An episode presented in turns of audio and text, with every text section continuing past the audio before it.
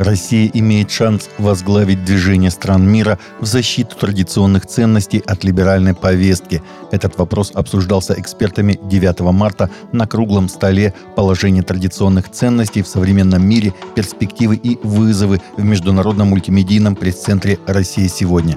Подавляющее большинство стран, в том числе такие крупные, как Китай, Индия и страны исламского мира, верны традиционным ценностям и не собираются принимать новации западных стран – Ситуация такая, что у России есть уникальный шанс для того, чтобы возглавить этот процесс и на какой-то стадии остановить сползание человечества в эту бездну безнравственности и падения, сказал во время обсуждения председатель Российской ассоциации защиты религиозной свободы, заместитель директора Института этнологии и антропологии РАН Сергей Мельников.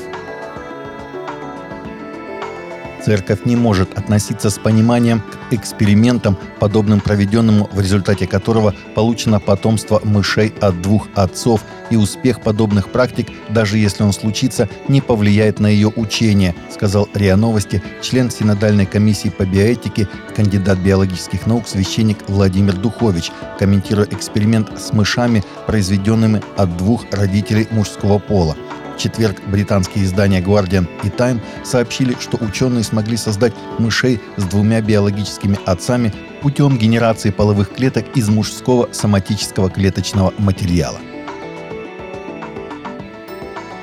Искусственный интеллект не может заменить общение между людьми, как чат в интернете не заменит проповедь и пасторские советы, заявил зампредседателя синодального отдела Московского патриархата по взаимоотношениям церкви с обществом и СМИ Вахтанг Кипшидзе.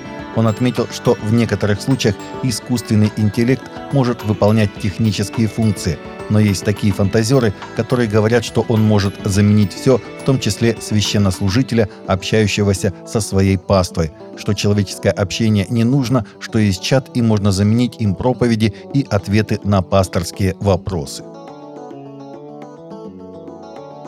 Евангельские верующие сейчас являются самой большой религиозной демографической группой в Центральной Америке.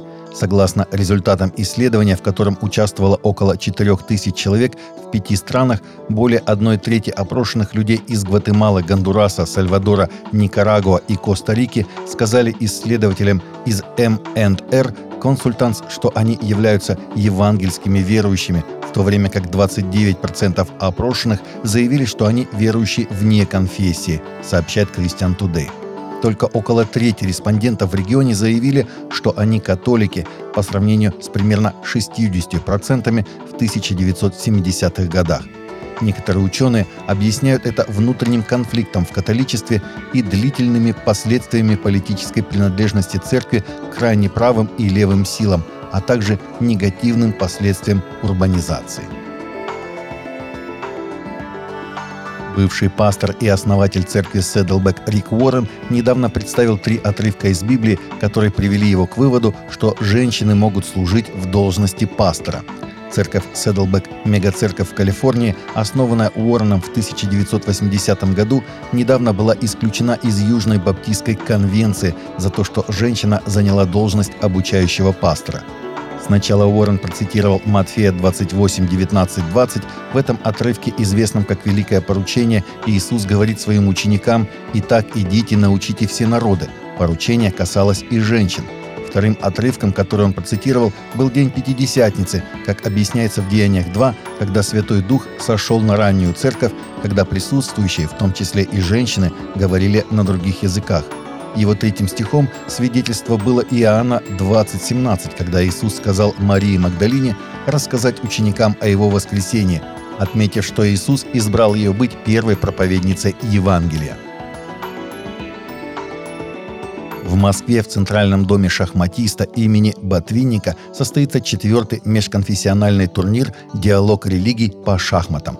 Организатором мероприятия выступает централизованная религиозная организация Российский объединенный союз христиан вероевангельской пятидесятников при поддержке Департамента национальной политики и межрегиональных связей города Москвы – Впервые турнир состоялся в 2019 году и сразу привлек внимание представителей различных конфессий в столице и ближайших регионов.